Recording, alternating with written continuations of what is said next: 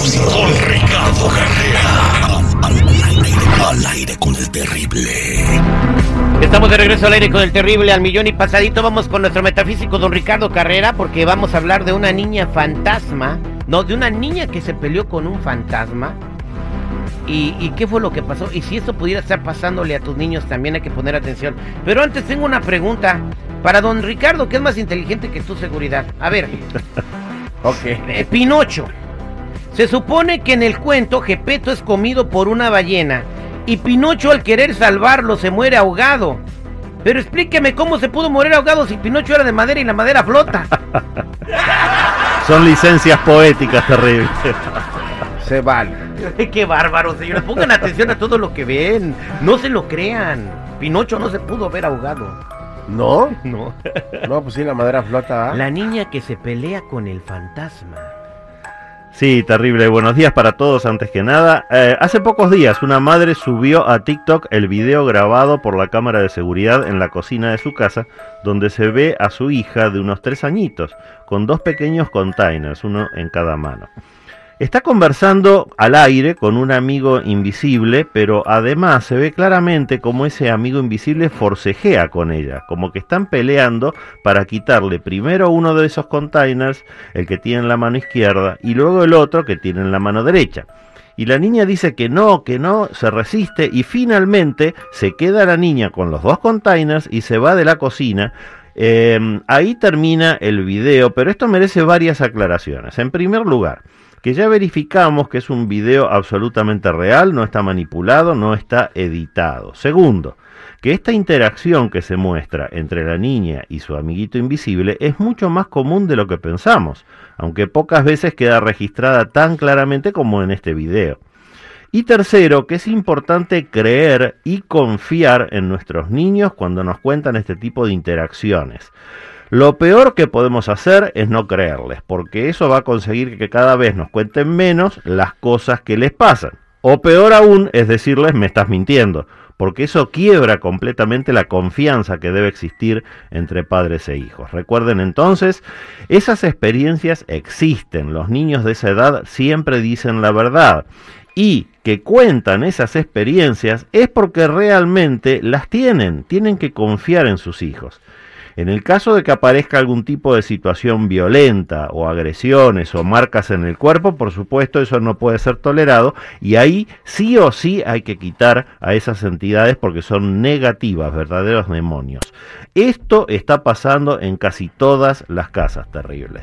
Bueno, entonces esta niña se ve en el video, ahorita lo voy a poner en las redes sociales, deme un par de minutos para que la gente lo vea. Se ve que la niña está forcejeando y se ve le le quieren quitar el vaso de leche, no, traen como una caja de galletas, algo así. Claro, pero lo interesante es que en ese forcejeo se ve como algo que no es visible le está tirando hacia adelante.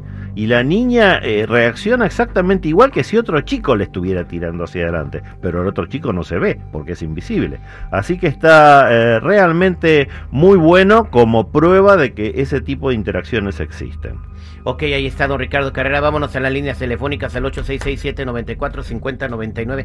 Eh, mi hijo, el Gugu, dice que habla con alguien, pero yo digo, pues a lo mejor sí habla, da, pero hasta el momento no, no me ha dicho que le hace algo malo. Perfecto, ese es el límite. Ese es el límite. Vámonos a la línea telefónica porque tenemos a Caro. Caro en San Diego. Buenos días, Caro. ¿Cómo estás? Buenos días, buenos días allá al auditorio. Ese es Toño. Que te escucha Ricardo Carrera. ¿Qué le quieres preguntar? Mira, hace dos días tuve un sueño y me ha dejado un poquito pensativa. Eh, donde yo vivo hay una un cerco enfrente, es un terreno muy grande, pero está cerrado con un cerco. Entonces yo me sueño totalmente desnuda, recogiendo como algún tipo de escombro, algún tipo de pedazos de algo. Pero lo chistoso era que en el sueño yo sabía que debía de sentir vergüenza, pero no sentía vergüenza. Pero estaba totalmente desnuda. Yo decía, bueno, pues puedo usar esto para taparme. Pero me recuerdo muy bien, totalmente desnuda, recogiendo como un tipo de escombro en, en el piso.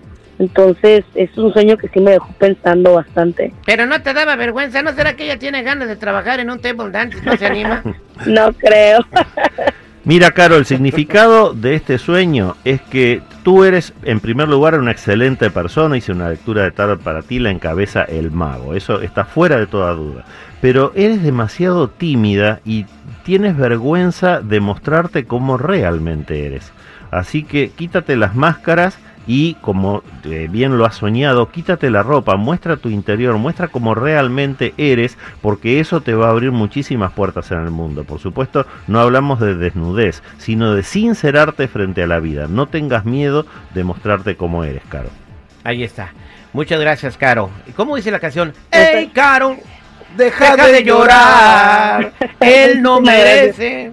Y No sé qué más. Vámonos con Beatriz en la línea telefónica al 866-794-5099. Beatriz en Chicago. Beatriz, buenos días. ¿Cómo estás? Buenos días, caballero. Muy bien. Este, quiero hacerle una pregunta a don Ricardo. Adelante.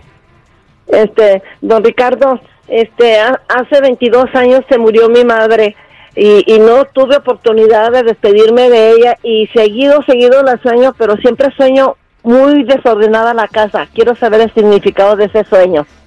Mira, Beatriz, estás reteniendo a tu madre por las cosas inconclusas que hubo entre ustedes. El significado de esa casa desordenada significan todas las cosas desordenadas que quedaron en la relación de ustedes dos. Pero tienes que soltarla. Ora por ella, dile todo lo que le has amado en vida, pero ya no pertenece a este plano. La tienes que soltar, Beatriz, porque si no va a ser imposible que tu madre se eleve. Esa es la causa del sueño. Tienes que soltarla. Suerte con eso.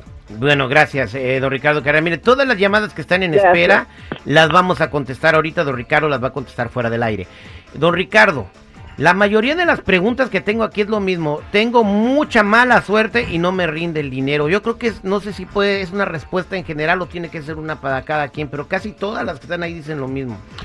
Bueno, eh, en este tipo de situaciones, cuando hay mala suerte o no rinde el dinero, hay solamente tres causas posibles. Solo tres causas. La primera es que cada uno de ustedes está haciendo mal las cosas y por eso, por el libre albedrío que tienen, les va mal. Esa es una causa. La segunda, que haya un karma negativo que ustedes tienen que pagar. En ese caso, la causa del problema hay que ir a buscarla una vida pasada y ahí hay que estudiar caso por caso. Y la tercera causa es que siempre nos pueden atacar con un ataque energético externo, con magia negra. Puede ser que nosotros ni lo sepamos, pero estemos causando envidia, celos, odios o deseos de venganza en otras personas y eso origina que nos ataquen, a veces porque uno es lindo, a veces porque uno es feo, porque tiene buena familia, porque es alto, porque es bajo, cualquier cosa puede originar un ataque energético. Así que en estos casos en que ustedes notan que hay algo que no está bien con la energía, hay que analizarlo siempre caso por caso.